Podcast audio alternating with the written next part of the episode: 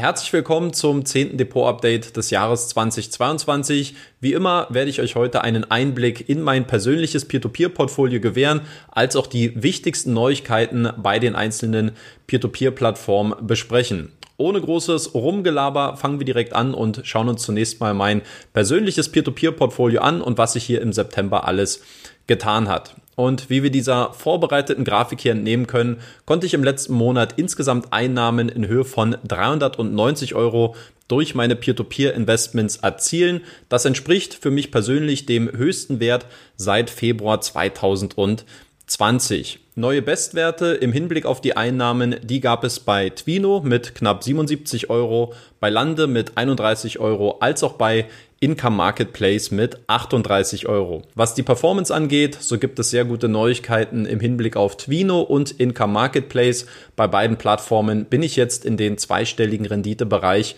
vorgedrungen. Und auch sonst zeigt sich übergeordnet ein sehr schöner Trend, denn aktuell sind fünf von meinen insgesamt sieben aktiven Peer-to-Peer-Investments jetzt im zweistelligen Renditebereich. Was die Transaktionen angeht, so gab es im Vormonat insgesamt derer 4. Ich habe bei Bondora Portfolio Pro als auch bei Neo Finance jeweils 500 Euro abgezogen. Dafür sind dann 4000 Euro neu bei Peerberry hinzugekommen, wodurch die Plattform jetzt zur größten Position in meinem Portfolio aufgestiegen ist und außerdem habe ich auch 2000 Euro bei Esgetted angelegt, also eine Plattform, die jetzt vor kurzem neu in mein Portfolio mit aufgenommen worden ist. Was den Wert meines Peer-to-Peer-Portfolios angeht, der hat sich im Vormonat extrem gesteigert, nämlich von 55.497 Euro auf nunmehr 60.849 Euro. Die anvisierte Marke von 60.000 Euro, die ich mir bis Ende des Jahres vorgenommen hatte, ist jetzt also vorläufig geknackt. Und noch ein ganz kurzes Update zu meinem Projekt 160.000 Euro bis zum März 2027 zu erzielen. Hier liege ich aktuell 1.140 Euro über dem Soll.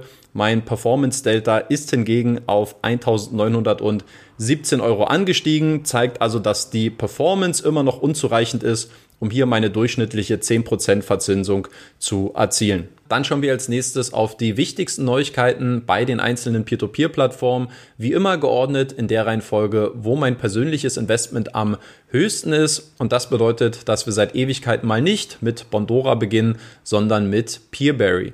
Und bei Peerberry, da können wir sofort mit sehr positiven Neuigkeiten starten, denn wie jetzt in der letzten Woche bekannt gegeben worden ist, haben die Partner jetzt bereits 50 Prozent der vom Krieg in der Ukraine betroffenen Forderungen zurückgezahlt. Das sind in absoluten Zahlen ausgedrückt 25 Millionen Euro. Und damit scheint dieses Ziel, was man im Vorfeld ausgegeben hat, dass man alle kriegsbetroffenen Kredite innerhalb von zwei Jahren zurückzahlen möchte, absolut realistisch zu sein. Zudem hat die Plattform auch ein paar nette Statistiken zu den seit letzter Woche über 60.000 Peerberry-Investoren veröffentlicht. Demnach liegt der Wert des durchschnittlichen Kreditportfolios bei 5.124 Euro. Das Durchschnittsalter der Anleger beträgt 38 Jahre und der Anteil aktiver Anleger ist mit 22 Prozent an deutschen Investoren der Höchstwert auf der Plattform. Dann schauen wir als nächstes auf die estnische Plattform Bondora, wo man jetzt in der letzten Woche offiziell kommuniziert hat,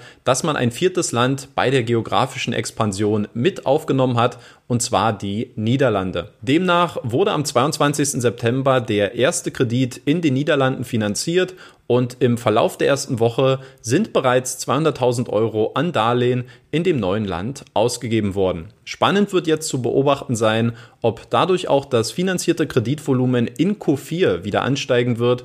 Die 12,2 Millionen Euro vom September bedeuten nämlich den niedrigsten Wert bei Bondora in den letzten zwölf Monaten. Dann schauen wir als nächstes auf Estate Guru, wo der Motor in diesem Jahr nicht so richtig warm zu laufen scheint.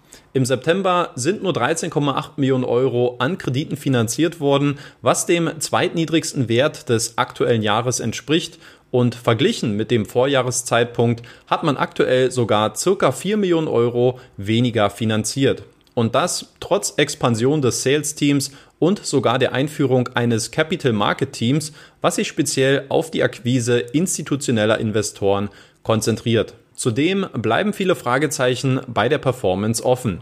Zuletzt ist der Anteil der Kredite, die sich im Rückgewinnungsprozess befinden, teilweise eingeholte Kredite inkludiert, auf 9,6 Prozent angestiegen. Das entspricht dem schlechtesten Wert, seit Estate Guru angefangen hat, im April 2020 detailliertere Performance Reports zu veröffentlichen. Auch wenn Anleger deswegen keine Schnappatmung bekommen sollten, muss man dennoch feststellen, dass die Trendkurve bei Estate Guru leider nach unten geht. Und wenn wir schon von einem negativen Trend sprechen, dann müssen wir in diesem Monat, so leid es mir tut, auch wieder über die aktuellen Entwicklungen bei Wire Invest reden. Viele werden es ja sicherlich mitbekommen haben, dass es in diesem Sommer einige Probleme bei der Plattform gegeben hat. Der Auslöser dafür war dieser Übergangsprozess von den Abtretungsverträgen hin zu den forderungsbesicherten Wertpapieren, sprich den Asset-Backed Securities, wo es auf der Plattform einige Komplikationen gegeben hat und wo es jetzt scheinbar sogar noch ein Nachspiel mit dem lettischen Regulator der FCMC gegeben hat. Wie einem Blogartikel zu entnehmen war, bat Wire Invest den lettischen Regulator darum, dass man auch nach der Übergangsfrist bis zum 2. August 2022 noch die alten Forderungsrechte anbieten könne. Als Grund wurde angegeben, dass die gesetzlichen Anforderungen der neuen Regulierung mehr Zeit in Anspruch nehmen würden, als man ursprünglich angenommen habe. Obwohl dieses Anliegen von der FCMC abgelehnt worden war, hat die Plattform dennoch Forderungsrechte über den Zeitpunkt der Übergangsfrist hinaus angeboten, um dadurch die Kontinuität der Geschäftstätigkeit der Gruppe und den Schutz der Anlegerinteressen zu gewährleisten. Am 12. Oktober kam es dann zu einer Einigung mit der FCMC, bei der man eine Geldstrafe in Höhe von 21.277 Euro akzeptiert hat und zudem hat sich die Plattform auch dazu verpflichtet, weitere Mängel bis April 2023 zu beheben. Wir können also festhalten, es ist und bleibt definitiv kein einfaches Jahr für Wire Invest. Dann schauen wir als nächstes auf Income Marketplace, wo man zuletzt ein Update zur Regulierung in Estland gepostet hat. Dort erfahren wir, dass das estnische Finanzministerium bereits seit einem Jahr ein neues Gesetz zur Regulierung von Crowdfunding und Peer-to-Peer-Plattformen vorbereite, welches sich im Kern stark an der neuen EU-Crowdfunding-Verordnung orientieren soll. Das bedeutet für die Plattformen unter anderem, dass eine Verpflichtung zur Beantragung der Lizenz besteht, dass zusätzliche Kapitalanforderungen nötig sein werden, dass auditierte Geschäftsberichte verpflichtend werden und dass zusätzliche Compliance-Anforderungen beim Onboarding neuer Kreditgeber entstehen. Geplant ist, dass diese neue Gesetzgebung Ende 2022 oder Anfang nächsten Jahres verabschiedet wird. Danach sollen die Plattformen dann circa sechs Monate Zeit haben, um diese Lizenz zu beantragen. Übrigens ist Income Marketplace gemäß den Auswertungen von Peer-to-Peer -Peer Market Data mit einem Wachstum von 182 Prozent die in Europa am stärksten wachsende Peer-to-Peer-Plattform in den letzten sechs Monaten gewesen. Und wenn wir schon bei sehr stark wachsenden Peer-to-Peer-Plattformen sind, dann ist auch Esgetted nicht sehr weit weg. Die Plattform, die im September neu in mein Peer-to-Peer-Portfolio mit hinzugekommen ist, hat vor wenigen Tagen die Marke von 100 Millionen Euro an finanzierten Krediten durchbrochen. Das ausstehende Portfolio ist mittlerweile auf 21 Millionen Euro angestiegen, weshalb Esgetted auf monatlicher Basis bereits die Profitabilität der Plattform erreicht hat.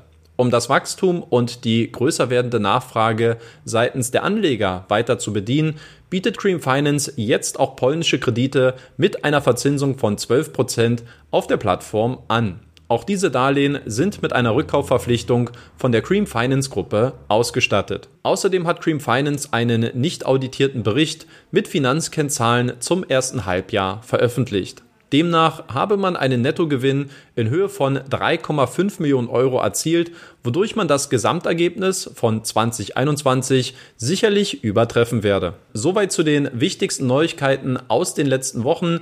Wie immer würde ich mich an dieser Stelle über euren Support in Form von Likes, Kommentaren oder auch Abos freuen. Vielen lieben Dank dafür und bis zum nächsten Mal. Euer Danny.